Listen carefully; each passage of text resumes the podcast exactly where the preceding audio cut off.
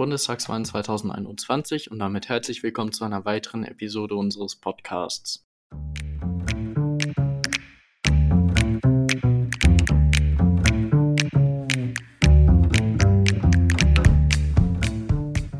Heute werde ich, Moritz, für euch etwas auf die Bildungspolitik der einzelnen Parteien eingehen. Ich beziehe mich dabei nur auf die Parteien, die momentan im Bundestag sitzen und dementsprechend wahrscheinlich auch in den Bundestag einziehen werden nach der nächsten Wahl, die ja in ein paar Wochen stattfindet. Für alle, die noch nicht wissen, welche Parteien das sind, das sind die AfD, die Union bestehend aus CDU und CSU, die FDP, die SPD, Bündnis 90 Die Grünen und die Linke. Beginnen tue ich mit einem Punkt, in dem sich alle Parteien eigentlich einig sind, und das ist die Digitalisierung. Denn alle Parteien sind der Meinung, dass die Digitalisierung in den letzten Jahren deutlich zu kurz gekommen ist. Gerade durch Corona hat man ja auch gesehen, dass das Homeschooling aufgrund der digitalen fehlenden Infrastruktur eben nicht so gut funktioniert hat. So sind alle Parteien der Meinung, dass die Digitalisierung gerade im Bereich Bildung weiter ausgebaut werden muss. Das bezieht sich nicht nur auf Schulen, sondern auch auf Universitäten. Denn alle Parteien fordern, Schulen und Universitäten müssen mit stabilem und auch schnellem Internet ausgestattet werden.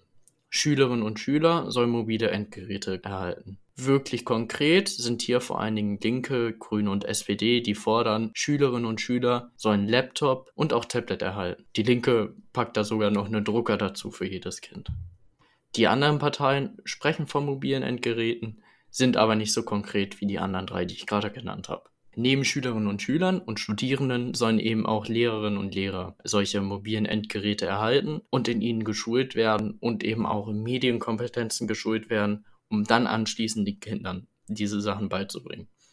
Ein Unterschied, der sich zum Beispiel auftut in der Digitalisierungspolitik, ist, dass die AfD fordert, diese digitalen Endgeräte bei den Schülerinnen und Schülern erst ab der fünften Klasse einzusetzen. Die FDP zum Beispiel fordert im Gegensatz zu den anderen Parteien, dass Informatik ein bundesweit unterrichtetes Pflichtfach wird.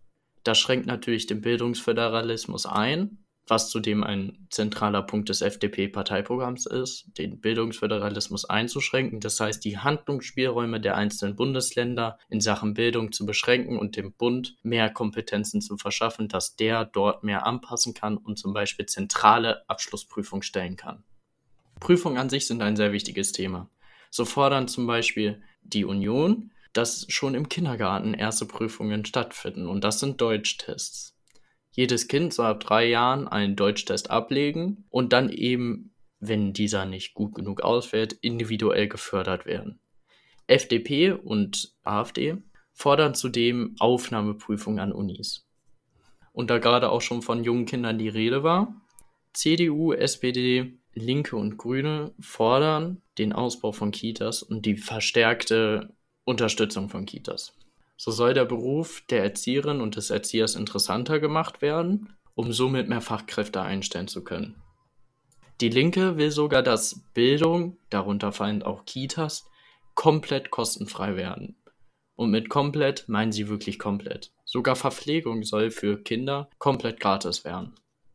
Die Union spricht von Aufstieg durch Bildung. Um das umzusetzen, fordert sie soziale Herkunft und Bildungserfolg voneinander zu entkuppeln. Das heißt, dass Menschen, die aus sozialen schwächeren Gebieten kommen, dieselben Aufstiegschancen haben wie reichere Menschen. Um das zu erreichen, setzen sie vor allen Dingen sehr, sehr viel Wert auf die frühkindliche Bildung, das heißt auf Kita-Ausbau. Spracherwerb soll hier zentral sein. Nach den Kitas kommt die Schule. So wollen fast alle Parteien, vor allen Dingen die schwachen Gebiete Deutschlands, in denen die Bildung statistisch schlechter ist, stärker unterstützen. Die FDP zum Beispiel will sogenannte Talentschulen einführen.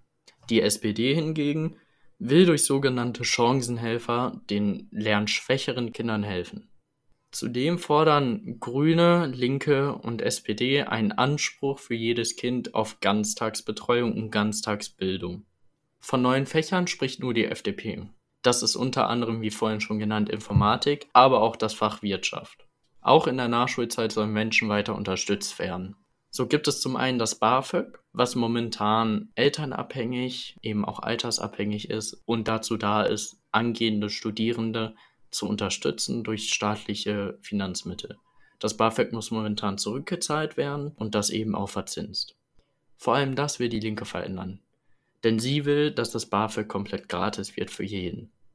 Die Grünen zum Beispiel wollen das BAföG zwar behalten, aber umstrukturieren zu einer Art Grundsicherung, die eben auch elternunabhängig ist. Ebenso wollen SPD und FDP und auch die Union, obwohl die nicht allzu konkret werden in ihrem Wahlprogramm, das BAföG elternunabhängig machen. Zudem spricht die FDP von einem Midlife BAföG, wodurch Menschen, die eben die Altersgrenze des BAföGs überschritten haben, immer noch staatliche Unterstützung erhalten, wenn sie eben studieren möchten. Ebenso wollen Linke, SPD und Grüne das Alterslimit beim BAföG entfernen. Was ist aber nun, wenn man nicht studieren geht? Die SPD, die Grünen und die Linken möchten jedem Menschen einen Rechtsanspruch auf einen Ausbildungsplatz versprechen. Ebenso möchten sie, dass es ein Mindestlohn für Azubis eingeführt wird. Als einzige Partei spricht die AfD von deutschem Kulturgut, das eben durch das Schulsystem intensiver vermittelt werden soll.